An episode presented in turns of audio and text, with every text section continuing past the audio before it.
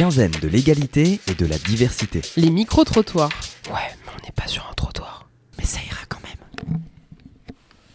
Pensez-vous qu'imposer des quotas, ça permet de garantir la diversité? Je ne pense pas que ce soit une fin en soi. Je pense qu'aujourd'hui, il est nécessaire d'imposer des, des, quotas euh, parce que naturellement, euh, dans la société dans laquelle on est, euh, on se rend compte que les personnalités politiques sont plus des hommes. Donc c'est intéressant d'appliquer le quota, mais je pense qu'il ne faut pas voir l'outil comme une fin en soi parce qu'il euh, a ce côté restrictif et, imposant le quota dans la mesure où euh, si euh, l'outil permet vraiment de démocratiser, ouvrir la parole et l'accès politique à la femme, je pense à, l'Assemblée nationale, mais ça peut être autre chose. Hein.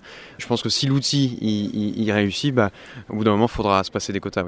Le quota, ça peut être une bonne solution pour peut-être les premières années, les premiers mois, pour permettre à des gens, que ce soit des hommes ou des femmes, souvent, malheureusement, c'est les femmes qui sont un peu mises sur le côté, mais leur permettre d'accéder à peut-être un nouveau milieu qu'ils ou elles connaissent pas.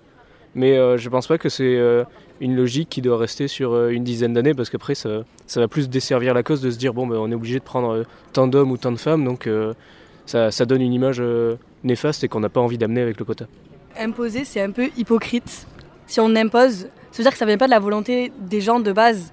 Ça perd de l'intérêt je trouve dans la diversité. Oui, si on ne, d'une certaine manière, force pas la diversité, elle va pas venir toute seule, vu que les gens, ils ont tendance à embaucher des gens qui leur ressemblent sans s'en rendre compte. Si on force pas les quotas, ben, les gens vont pas le faire d'eux-mêmes, quoi, de respecter euh, l'égalité. Je comprends aussi que ce soit euh, énervant parce que c'est forcé.